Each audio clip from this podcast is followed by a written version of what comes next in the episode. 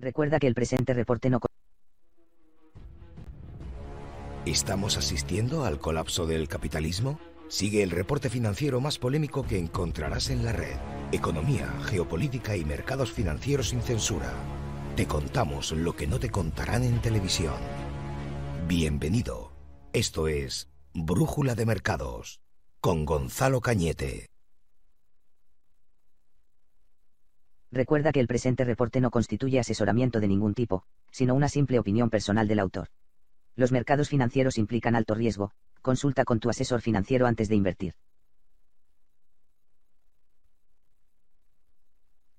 Muy buenas a todos, comenzamos. Me decían por aquí por el chat que me escuchaba Alfonso. Saludos desde Canadá. Precisamente de Canadá vamos a hablar hoy uno de los primeros países que se ha lanzado al tema de um, implementar en las tarjetas de crédito de los bancos la huella de carbono, tecnología que ya ha puesto disponible. Eh, te lo dejo ahora para la intro, ¿vale? Para que te lo vaya contando. Por aquí por el chat también me decían, dale caña.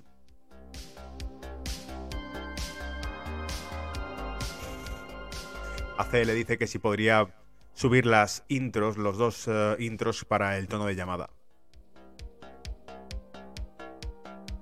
Venga, arrancamos. Eh, muy buenas tardes, ¿cómo estás? Hoy es semana del 22 de noviembre, martes por la noche, reporte de brújula de mercados.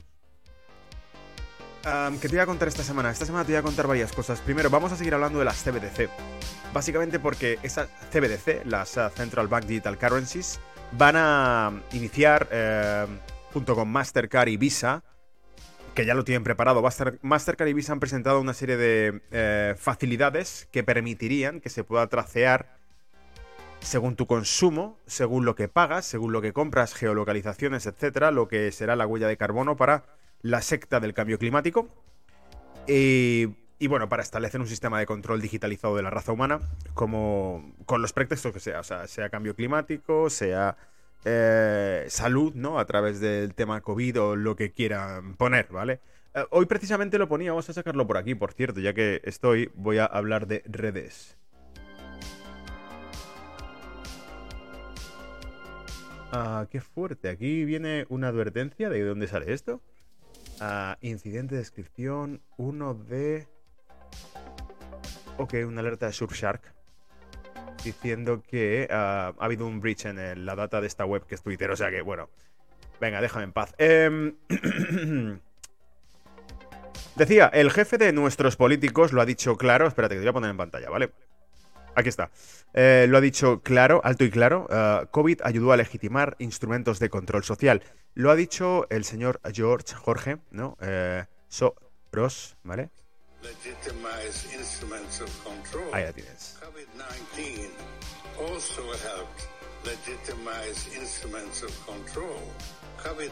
COVID-19 también ha legitimado instrumentos de control. Alto y claro. En bucle, ¿vale? Para, por si no te ha quedado claro. Se lo tenía publicado en Twitter por si quieres ver el vídeo. También publicábamos por aquí, según Reuters, 1.000 a 2.000 millones desaparecieron del exchange FTX.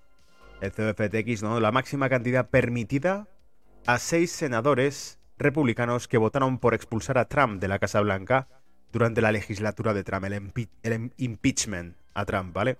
Esta, este exchange, esta empresa financiera, acusada ahora de, pues bueno, casi de blanqueo de capitales, desaparecer de, de 1.000 a 2.000 millones de dólares de ahorros, de usuarios de la red han desaparecido, pues se descubre que esta red financiaba a senadores para que votasen en contra de Donald Trump del impeachment. Cuestiones que no te contará los medios eh, normales, ¿no? Los medios generalistas, porque ya sabes que esto es... Eh, pues bueno, hace poco leía por ahí que decían que el futuro era que al final la gente se acabaría informando por su cuenta a través de redes independientes de información, tipo este blog Brújula de Mercado, más que de las redes oficiales porque estaban financiadas por los de siempre. También publicábamos por aquí, esta semana salía ayer, si no me equivoco, en el canal de podcast, congresistas republicanos denuncian que más de 40.000 millones para financiar la guerra de Ucrania se han destinado, mientras que para el Programa Mundial de Alimentación y Agricultura solo 150 millones. Y en concreto, este, una senadora republicana comentaba textualmente, decía, comillas, los agricultores de Estados Unidos se encuentran en un momento crucial a punto de cerrar el negocio. En aquel artículo que os he mencionado y que está en podcast, eh, también mencionaban que generalmente casi todos los fondos destinados a ayuda de Ucrania iban a ONGs, de las cuales eh, sus participantes eran miembros de la élite política estadounidense. Es decir, ONGs que habían creado ellos mismos, los mismos que pedían que se mandase dinero público para allá. Dinero de contribuyentes, dinero que se ha recaudado de tu trabajo, lo mandaban para allá y eh, para destino a ONGs que ellos mismos habían creado. ¿Cuál era el fin último de esos fondos? Como digo siempre, ni lo sabes ni lo sabrás.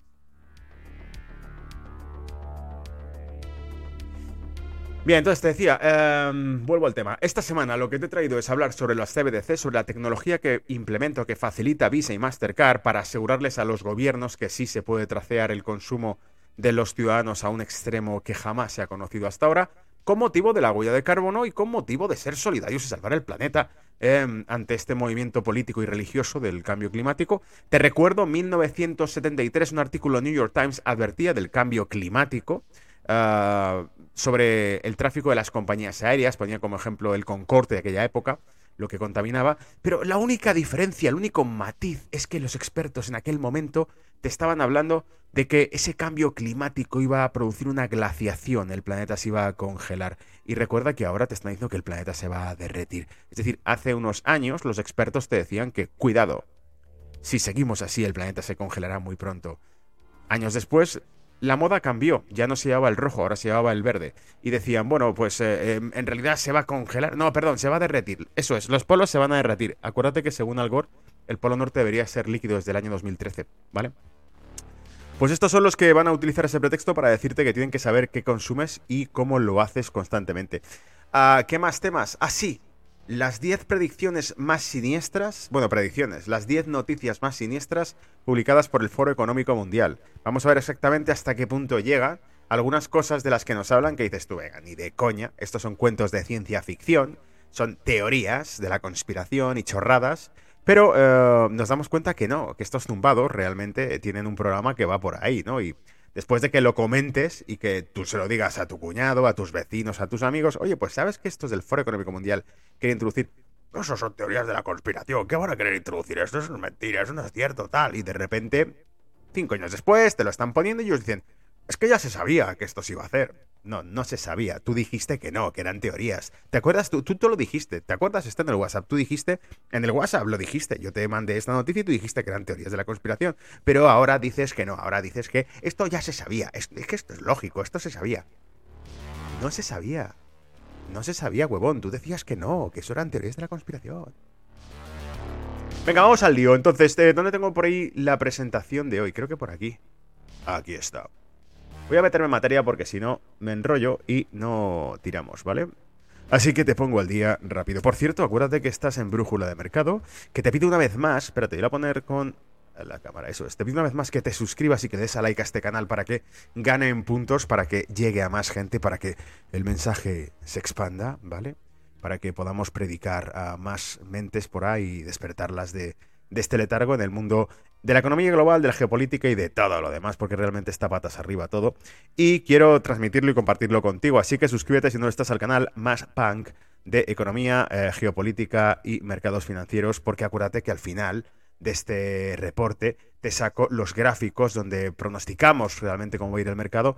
Un pronóstico que no va bastante mal, aunque esta semana se está resistiendo, ¿eh? Estoy transmitiendo en directo a través de Facebook Live, de YouTube, de Twitch y queda además publicado en iPod, em, Google Podcast, Apple Podcast, Spotify y Evox, ¿vale? Puedes contactar a través del canal de Telegram, puedes mandar también un correo electrónico a brújulademercados.com y eh, bueno, y lo que he dicho, al final del reporte nos metemos con los gráficos.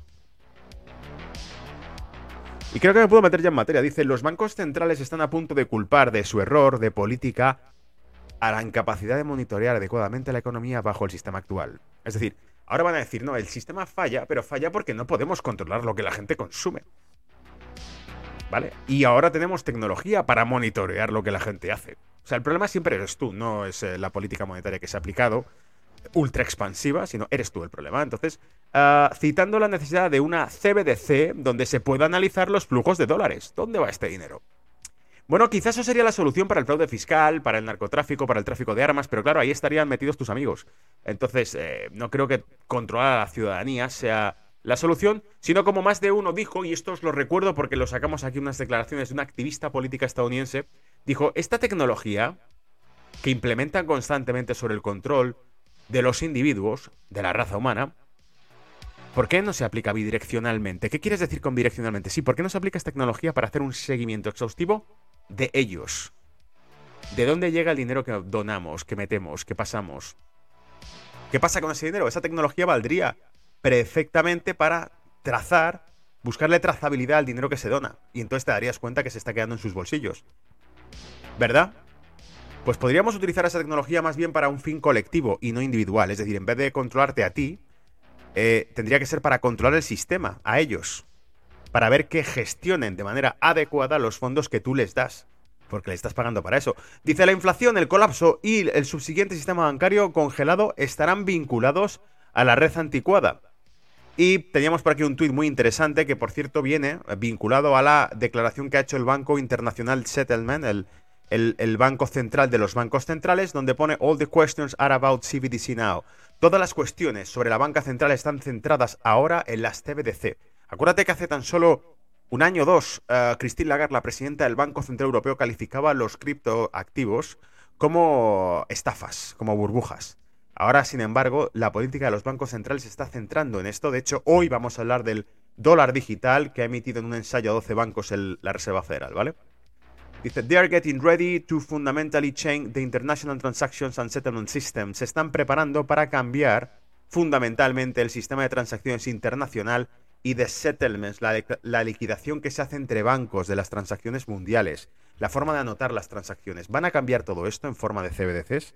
se están preparando para ello, mientras te dicen que esto es, nada, burbujas financieras, no es dinero, su tecnología va a ser implementada, la van a utilizar, pero a ti te dicen que no, que todo esto no tiene nada que ver con la realidad.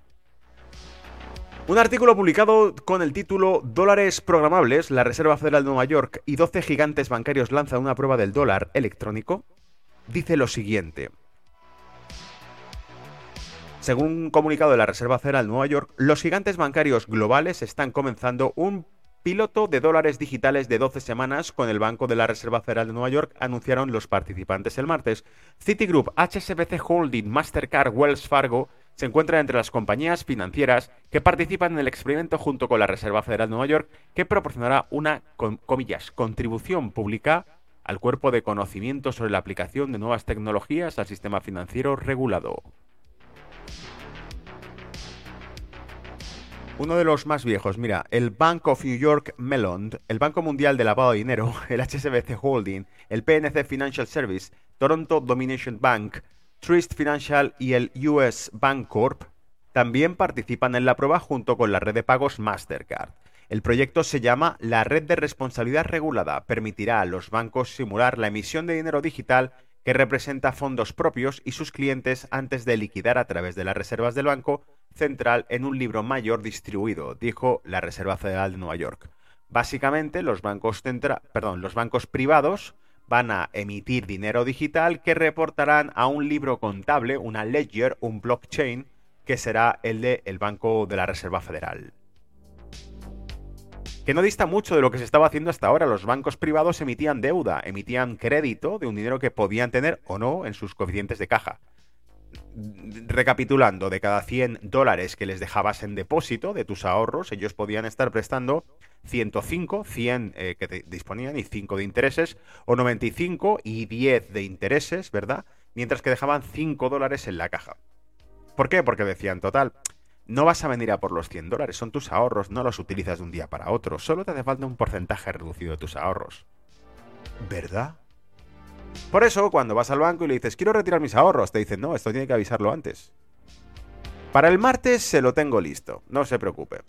¿Cómo? ¿Pero no están aquí guardados? Yo le traje aquí los depósitos. ¿Dónde están? Bueno, es que los hemos prestado. Así funciona el sistema bancario. No te engañes, ¿eh? no me estoy inventando nada. O sea, haz la prueba. El proyecto que se llama Red de Responsabilidad permitirá a bancos simular la emisión de dinero digital. Vale, esto ya lo hemos dicho con él. Em, la Reserva Federal. Eh, el piloto probará cómo los bancos que usan tokens digitales en dólares en una base de datos común pueden ayudar a acelerar los pagos. O sea, básicamente es una fase limitada de lo que sería lo que ya hace blockchain. Ellos quieren hacerlo eh, para comprobar su funcionalidad. Es decir, en vez de anotar cada uno nuestros balances, tus compras, has comprado una empresa A, ¿no? Ha, emitido una venta a un individuo B. El individuo B tiene un banco, la empresa A tiene otro banco. Estos bancos anotan la transacción cada uno y luego entre ellos cruzan la transacción y que eso es el settlement, ¿no? El clearing de esa transacción y tarda aproximadamente dos días en hacerse efectiva. Es lo de cuando tú miras un extracto bancario ves que pone fecha de emisión, fecha de fecha valor, ¿no? Este tipo de cosas. Siempre hay dos fechas por cada transacción. La que se ha tomado nota de ella y la que se ha ejecutado. ¿Vale? Esto es lo que quieren saltarse a través de un ledger, que sería un blockchain, pero de la Reserva Federal. Dice, comillas, los dólares estadounidenses programables pueden ser necesarios para respaldar nuevos modelos de negocio y proporcionar una base para innovaciones muy necesarias en acuerdos financieros e infraestructura. Tony McLaughlin, director gerente de pagos emergentes y desarrollo de negocio de la División de Soluciones Comerciales y de Tercera Citigroup, dijo en un comunicado el martes, comillas, proyectos como este, que se centran en la digitalización del dinero del Banco Central y los depósitos banqueros individuales, podrían ampliarse para tener una visión más amplia de la oportunidad. A principios de este mes, Michelle Neal, jefa del grupo de mercado de la Reserva Federal de Nueva York, dijo que va, eh, ve prometedor el uso de una moneda digital del Banco Central para acelerar el tiempo de liquidación en los mercados de divisas. Sí, así nos quitamos el settlement entre dos bancos. Lo ponemos ambos en un mismo libro.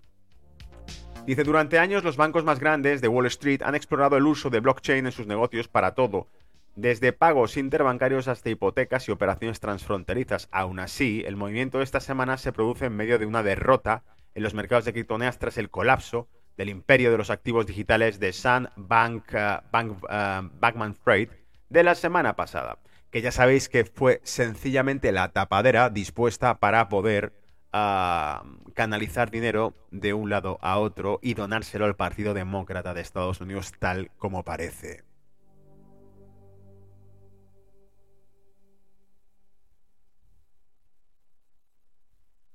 No ha terminado el artículo porque además dice, además de sopesar las monedas digitales del Banco Central y las monedas estables compatibles, debería existir la opción de aprovechar la escala y el valor económico de los depósitos bancarios, dijo el comunicado de Raj, un comunicado a Raj Domorjaran, el jefe de criptografía y blockchain de Mastercard. La red de responsabilidad regulada, comillas, es una prueba de concepto innovadora, liberada por la industria que podría ayudar a dar forma a cómo los consumidores y las empresas se, van, eh, se ven la credibilidad de los pagos basados en tokens. Es decir, están vendiendo el discurso de por qué se creó el blockchain. Están vendiendo el discurso o el argumento del Bitcoin. El Bitcoin, una de las cosas que promete la tecnología Bitcoin era transparencia, un único libro contable donde ambas partes en una transacción anotaban la operación en un solo libro común. Un ledger común. Esto es lo que están vendiendo, el, ledger común de blockchain, pero con la idea de un banco central. No, pero... ¿Es necesario? No, que ya está inventado. Fíjate las ventajas que, que ya está inventado. Ya, pero es que si el Banco Central ya está inventado. El problema es que no lo controláis vosotros, pero está inventado. Ah, claro. Quieren trasladarte a su ledger. La nueva red está destinada a cumplir con las leyes y regulaciones existentes para el procesamiento de pagos basados en depósitos, incluidos los requisitos contra el lavado de dinero. Ah, vale, espera, espera, espera. Que la movida va de que queréis controlar quién y qué. No. Claro, porque si son requisitos contra el lavado de dinero, tú dime a mí FTX, el fondo que hablara de regulación, el fondo Mm, que avalaba la élite, el fondo que estaba incluido y listado como uno de los socios del Foro Económico Mundial, resulta que es el fondo que está ahora envuelto en blanqueo de capitales. los mismos que pregonan el buen hacer, la regulación, la transparencia, son los que utilizan las máquinas para lavar el dinero. Después de la prueba de 12 semanas, los bancos publicarán los resultados, dijeron en un comunicado, aunque los prestamistas, comillas, no están comprometidos por ninguna eh, fase eh, futura de trabajo, una vez que se complete la prueba. Si bien el trabajo inicial se centrará en simular el dinero digital emitido por instituciones reguladas en dólares estadounidenses, el concepto podría extenderse a operaciones multidivisa y monedas estables, que generalmente están respaldadas por uno o más activos como el euro o el dólar. ¿Qué te ha parecido este análisis? Porque cada semana hablamos más del CBDC y cada semana vemos que está en ruta, ¿vale? Está en la hoja de ruta, se va a hacer así, ¿vale? Se va a hacer así. Lo único que están haciendo es explicándonos, si tú te fijas, si tú buceas un poco, las instituciones nos están explicando lo que se va a hacer. Y si lo analizamos, si entendemos la tecnología implícita detrás, nos damos cuenta que hay un motivo para hacerlo, que es controlarte a ti, porque si no, van a perder esto, es decir, quieren monopolizar esa tecnología. Nos dijeron que esa tecnología era falsa, que era una burbuja, pero al mismo tiempo quieren utilizarla para monopolizarla, para que las transacciones se hagan a través de ellos, porque si no se dan prisa, esto pasa a otras manos. Es decir, de repente se va a hacer sí o sí, pero se va a hacer sin su control.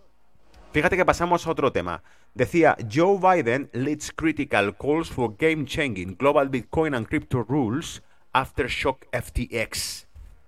Y si algo tiene la élite estadounidense, si algo tiene, bueno, la, estadounidense no, la élite mundial, es que recicla todas las catástrofes, la recicla. Cada vez que aparece un pufo que indignaría a cualquiera, porque son profetas de la hipocresía, ¿vale? Eso está claro.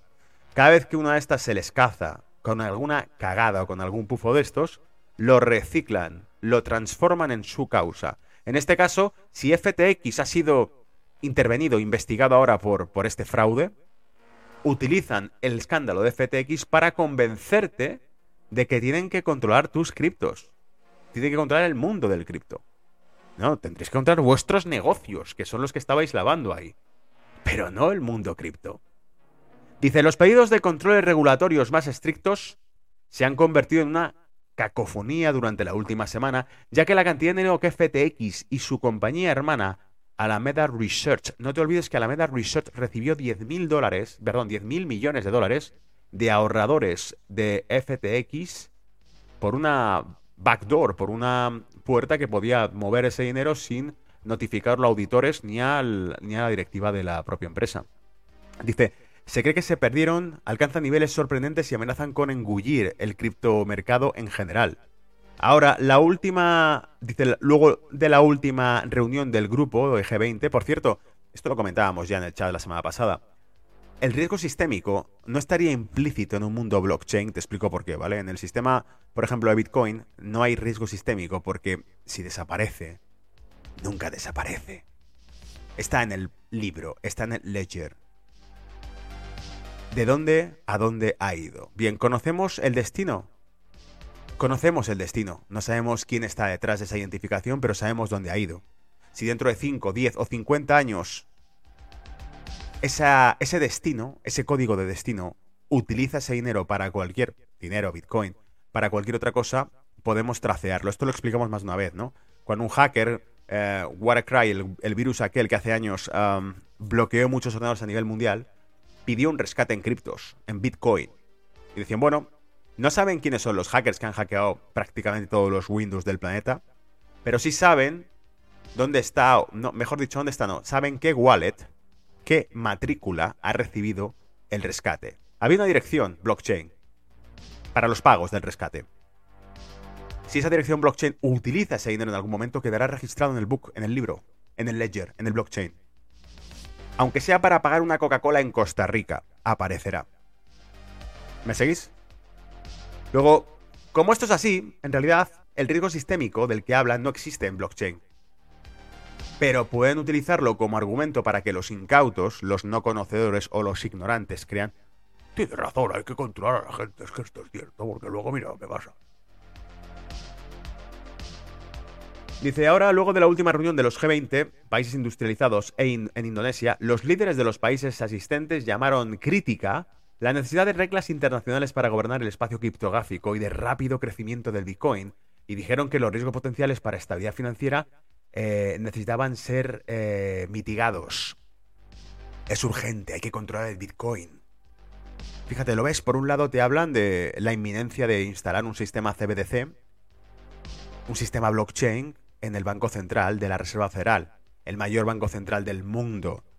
Un banco central que se creó en la oscuridad, porque recuerda que la Reserva Federal se aprueba, sus estatutos son presentados por banca privada, o sea, son banqueros los que participan, no estadistas, no gobernadores, sino banqueros, y es autorizada por el Congreso de Estados Unidos un 22 de diciembre, si no me equivoco, su creación, cuando la mayor parte de los congresistas estaban de vacaciones.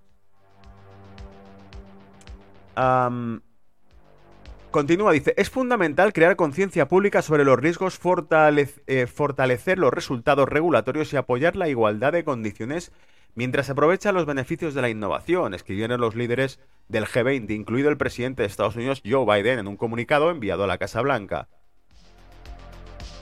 el sitio web desde la reunión que esté semanal en Bali, Indonesia. El mes pasado, el organismo que establece los estándares financieros globales, el Consejo de Estabilidad Financiera, el FSB, propuso reglas que someterían a las empresas y a los mercados criptográficos a las mismas reglas estrictas que el régimen de finanzas tradicionales.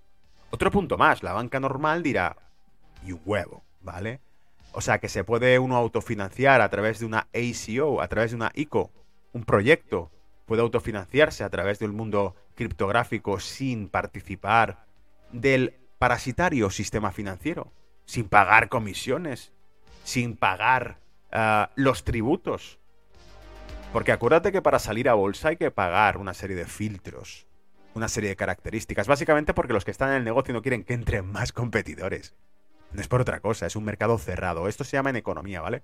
en economía llamamos mm, mercado cerrado cuando eh, la capacidad para entrar en un mercado a competir tiene una serie de barreras iniciales que no puedes pagar o que son muy costosas yo soy muy bueno produciendo tal y haciendo tal cosa, soy súper productivo ya. Lamentablemente no tengo dinero que se exige para poder entrar en ese mercado a competir.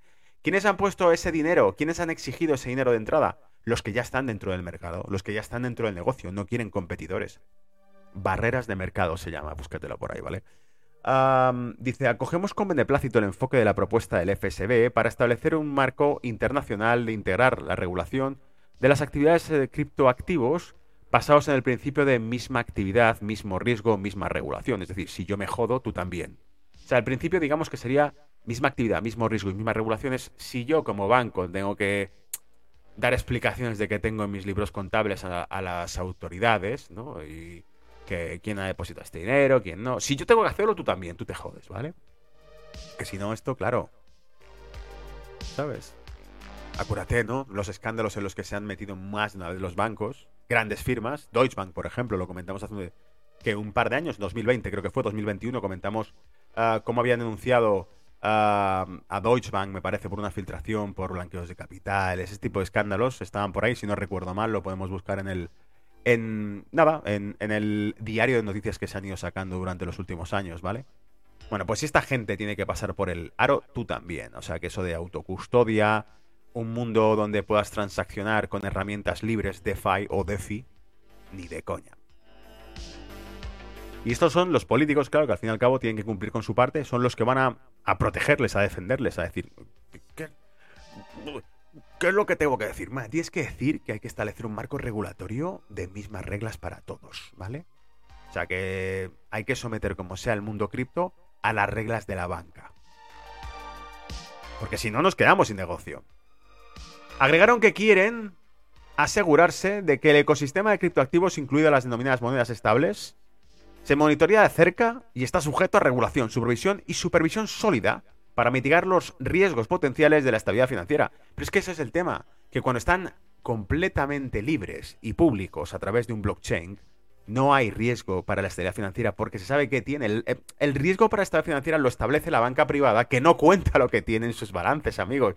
Que emite crédito sin explicar cuánto de los activos tiene para respaldarlo. El, riesgo financiero lo establece JP Morgan cuando emite derivados, contratos derivados sobre oro, de un oro que no posee. ¿Nunca habéis escuchado esto? Hay más contratos derivados sobre petróleo que petróleo existe en la Tierra. Esto es así, ¿eh? Es un cálculo que puedes buscar, la estimación que se da en cuánto dinero se negocia en contratos de oro, de plata, de petróleo, supera las reservas de oro, de plata y de petróleo del planeta. Eso es un riesgo sistémico. Dice, según se informa el intercambio FTX, el exchange, con sede en Bahamas, prestó depósitos de clientes de Alameda Research a una empresa comercial también propiedad del ex multimillonario y fundador Sam Backman-Fried, posiblemente eh, perdiendo hasta 8.000 millones de dólares. El enorme agujero en el balance de FTX ha desencadenado una ola de advertencias de otras empresas de criptomonedas como exposición a FTX y las ha enviado a luchar para eh, distanciarse del intercambio en quiebra. Es decir, que muchas tengan depósitos a través de FTX. Por cierto, repito, la semana pasada en el chat comentábamos precisamente que al parecer, cuando miramos a través del blockchain, no se ve que FTX tuviese criptoactivos. Es decir, se los inventaban. Voy a depositar 10.000 dólares aquí y me compro unos bitcoins, unos satoshi. Sí, claro que sí, aquí los tienes, boom, en tu cuenta, mira, aparecen ahí escritos, ¿lo ves? ¿Pero los habéis comprado? Sí, claro que sí. ¿Puedo retirarlos a otra exchange, a otra wallet? Sí, claro que sí. ¿Estafa Bonsi? ¿Dónde estaban realmente? ¿Los habían comprado acaso? ¿O te los habían anotado digitalmente? Ah, yo pongo aquí lo que sé y le aparece en la web. En la aplicación. ¿Vale? Todo esto son. Yo, no utilicé una cuenta FTX, pero el, que la haya utilizado podría comprobarlo. Podría ver si había una dirección para cada transacción que hacía. Dice, la Secretaría del Tesoro de Estados Unidos, Janet Yellen, dijo que la caída de FTX, comillas, demuestra la necesidad de una supervisión más efectiva de los mercados de criptomonedas en un comunicado esta semana y agregó que las mismas protecciones que se ofrecen en los mercados tradicionales deberían aplicarse a los criptoactivos. Pero qué protecciones en los mercados tradicionales si estamos siempre liando. En el sector llevo 12 años trabajando en el sector financiero, en derivados financieros. Vengo de la de la selva, tío. Vengo de Vietnam, ¿vale? Vengo de la puta jungla de los derivados financieros. Yo particularmente. Llevo operando con, con, derivados más de 12 años. Llevo transaccionando derivados, trabajando como broker más de 12 años. Yo, quien te habla, Gonzalo, brújula de mercado, sí. Siempre ha sido un pufo. ¿De qué están hablando? Regulación muchísima, densa, cada vez más. Pero siempre ha sido así. Estos son los que van a dar lecciones al mundo blockchain sobre estabilidad financiera los que han sido siempre cazados que muy pufos, ¿vale? Bueno, entonces decía, eh, la otra cuestión que te iba a contar hoy es que Canadá está preparando el meter a través de Visa y de Mastercard un sistema que controle, por supuesto, vinculado a la tecnología CBDC, controle tu consumo para ver cuál es tu huella de carbono, porque la religión del dios del cambio climático no te permite tener una vida sin control. Como poníamos al inicio de este, de este programa al jefe de los políticos de medio mundo, de medio mundo, diciendo Uh, COVID-19 uh, fue además eh, un, instrumento para legitimar el control. Decía, eh, se ha convertido en la primera institución financiera canadiense en ofrecer una tarjeta de crédito que calcula la huella de carbono de un usuario. Se está asociando con la fintech alemana Ecolitic, eh, Ecolitic, centrada en el clima, para ofrecer la calculadora de carbono. A partir del próximo año, los titulares de tarjetas City Visa podrán realizar un seguimiento de las emisiones de carbono estimadas de sus compras con la tarjeta de crédito. El friki de turno, ¿no? Que dirá, la televisión lo ha dicho, esto es cierto, hay que ser muy conscientes y ser solidarios. No puedo comer carne tres veces a la semana. Porque las vacas se tiran pedos y las vacas producen un agujero en la capa de ozono y colaboran con el cambio climático, según dijo el tipo este que sabe mucho sobre medicina y cambio climático es el informático este friki, ¿cómo se llama? Gates, el Puertas, ¿no? Pues eh, el tipo este, que es un experto en ese tipo de temas y que además todos los gobiernos del mundo le siguen con lo que dice, te dijo esto y, que hay que comer gusanos. Casualmente está comprando él, ¿no? Eh, prácticamente casi toda la industria que puede producir esto. ¿Quién sabe? Porque dice, está, está, está. Yo me invento cualquier cosa y el día de mañana lo van a consumir y voy a ser el único vendedor a nivel global la medida es un esfuerzo de la cooperativa de ahorro y crédito para honrar su compromiso con la acción climática. Mastercard anunció el año pasado con una herramienta de cálculo de carbono que los bancos podrían ofrecer a los clientes, pero que según un informe del City News Everywhere el mes pasado, no respondió de inmediato para aclarar si algún banco canadiense ofrece actualmente su herramienta de cálculo. La opción de Mastercard se implementó en colaboración con Doconomy, una empresa fintech sueca en 2019 que lanzó una tarjeta de crédito con límite de huella de carbono. Eh, denegada la transacción, usted ha consumido demasiada carne esta semana. Carbon Counter permitirá a los titulares de tarjetas Band City comprar, eh, comparar su huella de carbono mensual con el promedio nacional. También brindará consejos sobre cómo reducir la huella de carbono. Pórtese bien, consuma más gusanos y menos carne. Pero escuche, un momento, pero no hayamos quedado que China va a aumentar las emisiones de carbono aquí a 2030, que tiene fábricas para aburrir, que emite más carbono que, que ningún país de Europa, ni que todos juntos. Sí. ¿Y ahí hay huella de carbono? Ahí se limita el consumo. No, si, si este país no colabora significativamente en la emisión de carbono, ¿qué puto sentido tiene que Antonio no coma un filete? Bueno, verás, al final todo se resume en lo mismo. Que lo comentamos la semana pasada, la creación de un fondo, porque lo ha pedido el G20, un fondo, un fondo de como de rescate, ¿no? Para, para este tipo de cuestiones. Al final es siempre lo mismo. Oye, se va a terminar la humanidad, el planeta. Esto es una emergencia de la hostia. Hay que ser solidarios, hay que salvar el planeta. Somos verdes. Puedes pagarme, no sé, la voluntad, lo que tengas. ¿20, 30 millones? ¿150 millones? Lo que toque, ¿vale? Y tu gobierno, como no es su dinero, es el tuyo, se lo dan. Dice, sabemos que muchos miembros de Bansit están buscando formas de reducir el impacto que tienen en el medio ambiente. Es decir, todos los putos frikis de esto, ¿no? Eh, como los que salen ahora del Stop Oil Now. Stop Oil Now. Y que van a los museos y tiran cubos de pintura. Y luego te das cuenta que están financiados por la nieta de Rockefeller, no sé. O sea, cuatro millonarios, básicamente. Y cuando ves al que tira los cubos, no es una persona que esté luchando por el pan de sus hijos, sino que es un friki con cuatro piercings y, y con los pelos de colores que no ha trabajado en su vida probablemente. Pero bueno, esto ya son... Reconozco que me caliento con eso porque no tengo ni idea de dónde sale esa gente. Lo que sí sé es que... Lo teníamos por aquí, deja que lo busque, ¿vale? A ver si... A ver si no hablo por hablar. A ver... ¿Dónde estás?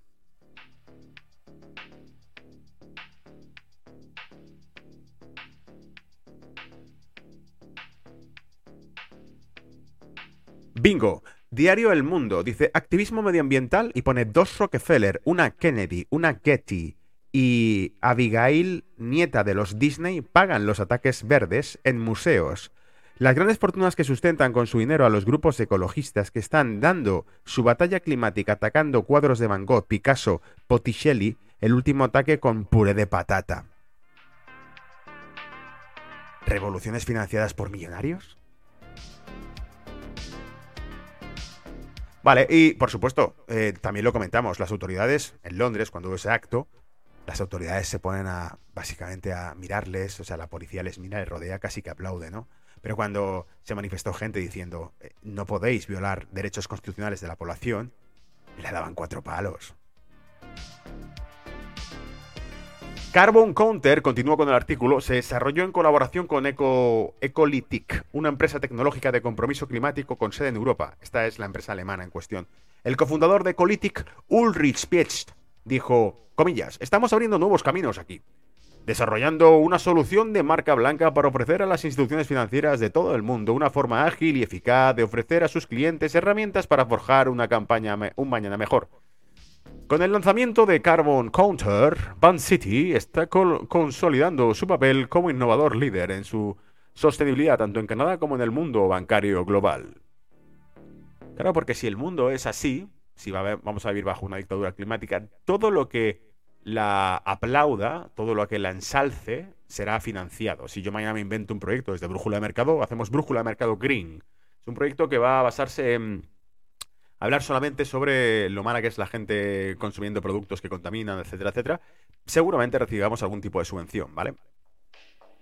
Dice, Visa afirma que realizó una investigación que encontró que el 70% de los canadienses dijo que la sostenibilidad es importante para ellos y más del 50% quieren monitorear su huella de carbono. No nos cuenta probablemente quiénes eran, de qué extensión de gente se trata, si eran 100 empleados de Visa Mastercard que recibían un bonus por participar en ella, Sí, qué sé yo, ¿vale? No tenemos ni puta idea exactamente de, la fiabilidad que tienen esas fuentes. Comillas, estamos orgullosos de apoyar el lanzamiento de la calculadora de CO2 Pan City. La primera en una tarjeta Visa en Canadá. Este es un gran ejemplo de cómo podemos participar en los consumidores para que comprendan su impacto ambiental y honren el compromiso de Visa con un futuro sostenible, dijo Stan Sin gerente y presidente de Visa Canadá.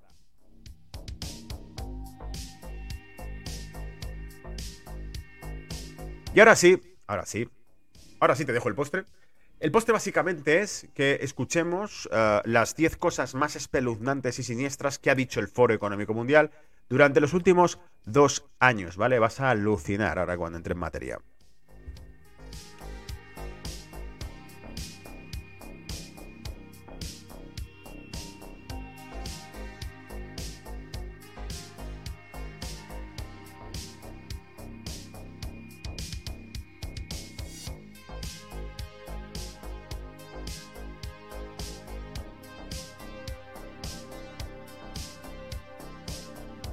Vamos con ello. 10 gobiernos penetrantes. Bueno, esto suena bastante.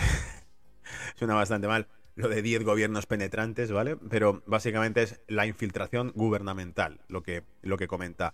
Pantalla completa. Dice. Según el. Eh, perdón, en el informe del World Economic Forum, del Foro Económico Mundial de 2010, titulado, comillas, Rediseño Global, Schwab, el, el presidente de este foro, eh, postula que un mundo globalizado se gestiona mejor mediante una, comillas, coalición autoseleccionada de corporaciones multinacionales, gobiernos, incluso a través del sistema de la ONU, y organización de la sociedad civil, OSC, selectas.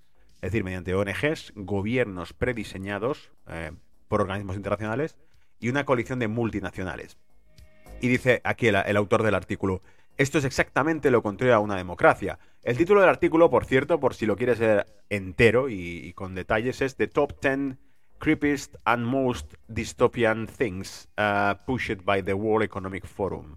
Las 10 cosas más creepy y distópicas eh, promulgadas por el Foro Económico Mundial. Dice, argumentó que los gobiernos ya no son, comillas, los actores abrumadores dominantes en el escenario mundial y que ha llegado el momento de un nuevo paradigma de partes interesadas en la gobernanza internacional. Por esta razón, el Transnational Institute, TNI, calificó al Web Economic Forum como un golpe de Estado global silencioso para capturar la gobernabilidad, la gobernanza de los estados. El director del Foro Económico Mundial, Klaus Schwab, en la Escuela de Gobierno de John Fitzgerald Kennedy en Harvard en 2017, dijo, De lo que estamos muy orgullosos es que penetremos en los gobiernos globales de los países con nuestros jóvenes líderes globales del Web Economic Forum, como Trudeau. Cierro comillas, ¿vale? Sea, básicamente hacía gala de que se habían infiltrado en los gobiernos de muchos países, como es en el caso de Canadá, donde su líder, el, tipo este que decía que no querían cerca en sus restaurantes ni en sus aviones a esos que no se habían pinchado el invento, ¿vale? Se había obligado a la gente a pincharse un invento que estaba en fase experimental y aquellos que, por precaución, por pura lógica, dijesen, yo no, gracias esos no podían estar cerca de ellos, ni de sus familias ni de sus amigos. Claro, el problema es que hablaba de esos cuando era un porcentaje de millones de ciudadanos de su país que lo habían puesto ahí y que estaban pagando su sueldo. Le estaban pagando el sueldo, pero se dirigía a ellos despectivamente, como cuando Macron se dirigió al resto de los franceses, 8 millones si no recuerdo, 11 millones los que fuesen, que no habían aceptado la coacción y dijo que no eran ciudadanos franceses. ¿Quién era él para quitarles la ciudadanía en palabras, verbalmente, en público? Pues ¿quién era él? Era otro de los alumnos y miembros del Foro Económico Mundial. Número 9. Controlar las mentes usando ondas sonoras. ¿De qué mierdas me estás hablando? Y dice, en 2018 uno de los temas de discusión del Web Economic Forum fue control mental usando ondas de sonido. Cierro comillas. Eso es literalmente el título que tenía la conferencia. Dice, no alteré este título por sensacionalismo. Son exactamente las palabras que utilizaron ellos. En el artículo, la tecnología se promociona como un posible tratamiento para la enfermedad de Parkinson y Alzheimer. Dice, también se puede usar para controlar completamente la mente de una persona de forma remota. El artículo dice textualmente, comillas, puedo ver venir el día en que un científico podrá controlar lo que una persona ve en su mente enviando las ondas correctas al lugar correcto en su cerebro. Supongo que la mayoría de las objeciones serán similares a las que escuchamos hoy sobre las mentes subliminales de los anuncios, mensajes, perdón, solo que mucho más vehementes. Esta tecnología no está exenta de riesgos de mal uso. Podría ser una tecnología sanitaria revolucionaria para los enfermos o una herramienta de control perfecta con los que eh, despiadados controlan, eh, con los que con la que los despiadados controlan a los débiles. Esta vez, sin embargo, el control sería literal. No ha terminado, ¿eh? Hay más. Dice, eh, número 8. Pastillas que contienen microchips. ¿Cómo? Espérate, tiene que haber por aquí alguna... Una vez más, este título suena como una teoría de la conspiración descabellada, ingeniosamente redactada para el sensacionalismo, pero no lo es. Aquí hay un vídeo de la reunión del Foro Económico Mundial de 2018 donde Albert Bourla, el CEO de Pfizer, habla sobre píldoras que contienen microchips. Bourla dice, la FDA aprobó la primera píldora electrónica si puedo llamarlo así. Es básicamente un chip biológico que está en la tableta. Una vez que te tomas la tableta y se disuelve en tu estómago, envía una señal de que te tomaste la tableta. Así, imagine las aplicaciones de esto, el cumplimiento, las compañías de seguros sabrían que los medicamentos que deben tomar los pacientes se los toman. Es fascinante lo que sucede en este campo. Cierro comillas.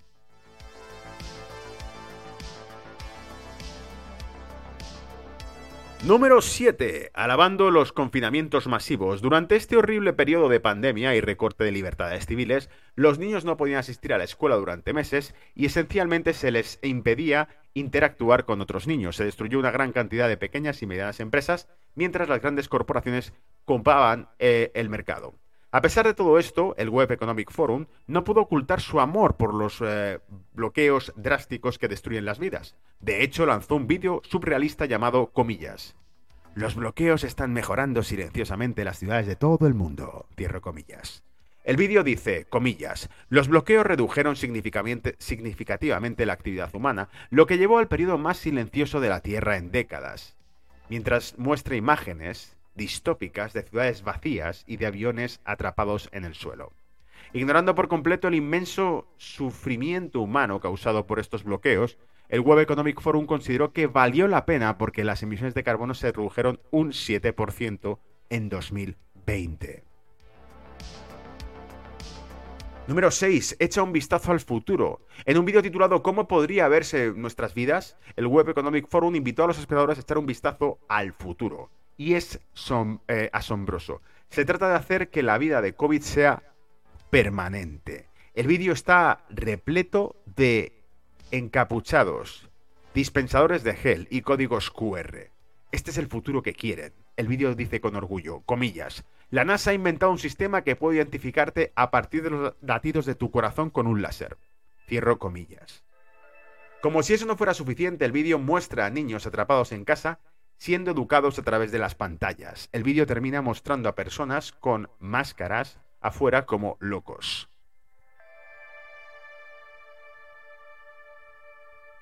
Número 5. Presionando para un gran reinicio. El Web Economic Forum lo llama el gran reinicio. Para promover este reinicio, que absolutamente nadie quiere, el Web Economic Forum lanzó un vídeo de propaganda. El vídeo también anunciaba la muerte del capitalismo. Si bien el capitalismo se basa en un sistema de autorregulación de oferta y demanda, el gran reinicio busca redefinir la forma en la que se evalúan las empresas a través de nuevos parámetros. Lo principal, cumplimiento de las agendas sociales y políticas de las élites. Hacia el final, el narrador pronuncia esta frase enigmática, comillas. Y eso se trata de conseguir a las personas adecuadas en el lugar adecuado en el momento adecuado, cierra comillas. En lugar de permitir que las personas y las empresas exitosas crezcan eh, orgánicamente, el sistema de élite interferirá para conseguir que las personas adecuadas en el lugar adecuado y el momento adecuado participen de él. En otras palabras, el sistema estará amañado y el cumplimiento de una agenda más amplia será obligatorio en una nueva economía. Y esto, amigos, en el mundo de la inversión es un hecho. ¿Os suena los ECG, no? Aquellas empresas que reciben mayor puntuación de inversión si están invertidas en determinados activos. Ya no se basa en criterios tradicionales de inversión, retornos, riesgo, esos son los parámetros con los que evaluábamos las inversiones antes. No, ahora se basa en que sean más friendly, más inclusivas. Básicamente que estén más a favor del discurso político de las élites. El mundo está así. Bueno, eso es cuestionable. No, no es cuestionable. Estamos ante un riesgo inminente de... No, pero hay científicos que dicen que lo que estás contando no es cierto. No, eso no es posible. Eres un negacionista y por lo tanto vamos a aislarte. Entonces cualquier compañía, cualquier empresa, cualquier asociación civil de personas que quieran hacer negocio con algo y que no estén de acuerdo con su realidad, serán vetadas. Aunque sean productivas, aunque demuestren ser mejores que ellos, aunque tengan apoyo popular, el sistema las vetará. Sanciones. Punto número 4. Recalibrado de la libertad de expresión. Dice, la odian absolutamente y piden constantemente que Internet sea censurado y altamente regulado. En la reunión de Davos de 2022, la comisionada de seguridad electrónica australiana, Julie Inman Grant, declaró que necesitamos una recalibración de la libertad de expresión. Dice, la comisionada de seguridad electrónica de Australia, Julie Inman le dice al Foro Económico Mundial que necesitamos una recalibración de la libertad de expresión. Tercero, seguimos de tu eh, seguimiento de tu ropa. Usando el medio ambiente como excusa, como es habitual, el World Economic Forum anunció la llegada de ropa atada con pasaportes digitales que pueden rastrearse en todo momento. Con el respaldo de Microsoft, por supuesto, estas eh, prendas aprenden em, e inundarán el mercado para 2025. Según el, World Economic Forum, estos chips permitirían a las marcas de moda revender sus prendas. No tengo ni idea de cómo funcionará esto, dice el autor del artículo, pero dice que el vídeo asegura que, eh, y no menciona cómo lo hará esta tecnología, pero que esta tecnología sería excelente de manera eh, o de formas de rastrear a quienes abandonan sus teléfonos inteligentes.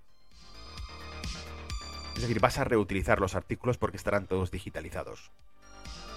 Número 2. Los teléfonos inteligentes estarán en tu cuerpo para 2030. otra magufada, ¿no? ¿Cómo va a estar en tu cuerpo? Pues dice, en una reunión de Davos de 2022, el CEO de Nokia, Pekka Lundmark, afirmó que para 2030 los teléfonos inteligentes se implantarán directamente en el cuerpo. Durante años, este sitio ha estado documentando el impulso incesantemente de la élite por el transhumanismo, que es la fusión del cuerpo con las máquinas. Están buscando acelerar esta transición haciendo que las cosas, eh, eh, sin las cuales las personas no pueden vivir, como los teléfonos inteligentes, estén disponibles en forma transhumanista, en su propio cuerpo. Número uno y la última. No serás dueño de nada, pero serás feliz, la más conocida de todas. Dice, este es probablemente el momento más distópico de la historia del World Economic Forum, cuando en 2016 Ida Auken, miembro del Parlamento de Dinamarca, dijo, bienvenido 2030, no tengo nada, no tengo privacidad y la vida nunca ha sido mejor.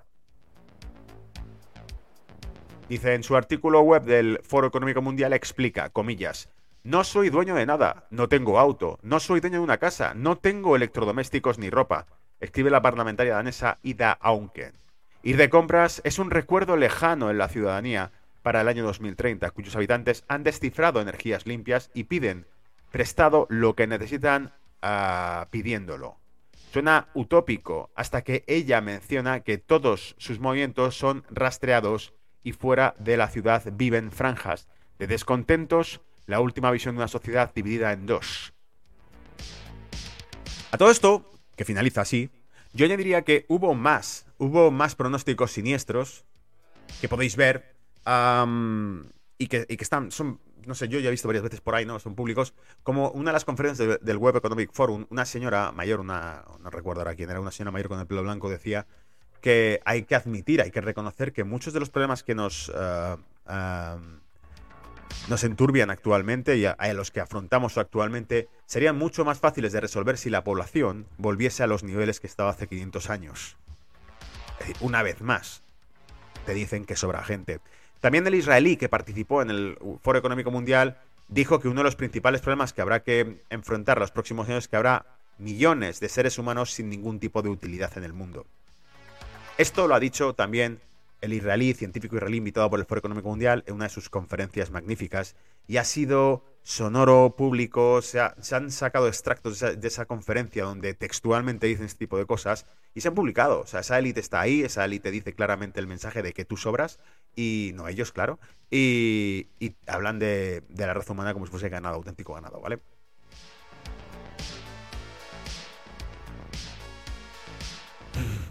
Por aquí Cristina decía que, como dijo Héctor en el último.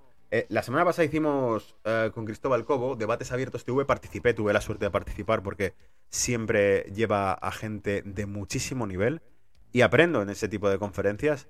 Y dice Héctor, que es uno de los tertulianos habituales de, de debates abiertos TV, eh, dijo literalmente, no tendrás nada y serás feliz, pero como dijo Héctor en el último directo de debates abiertos, como son políticos, luego solo cumplen la mitad, ¿vale?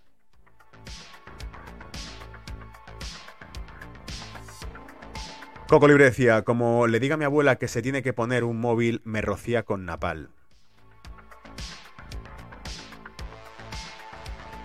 En fin, esto era el fin de el reporte de esta semana. Fin, ahí está, ¿vale? Noticias breves del señor Quitanieves que te he traído para ah, contarte cómo va el mundo, ¿vale? Paso a los gráficos en breve y nos vemos con más noticias la próxima semana. Acuérdate que cada noticia siniestra en bufo, ¿vale? Que nos ayuda a percibir la realidad que tenemos delante y darnos cuenta del, mundo que viene antes de que esté aquí, que digas, ¿cómo os llegado esto? No, ya te lo conté yo, ¿no? ¿Cómo os llegado esto? Así que puedes, puedes oponerte a eso desde hoy, ¿vale? Puedes ma- manifestar tu descontento con ese mundo. Ese es el mensaje positivo que lanzo hoy. Que si somos capaces de verlo venir, somos capaces de oponernos abiertamente y públicamente a eso, y cuanta más gente sea consciente de esto, más gente podrá decir, pausa, reflexión, vamos a hacer un futuro para todos, no el que ellos te digan que hay que hacer, ¿no? Nos vemos la próxima semana con más noticias y seguiré publicando a través de Telegram, a través de Twitter, cada cosa que vea interesante para que no te pierdas ni una, ¿vale? Cuidaros, chao.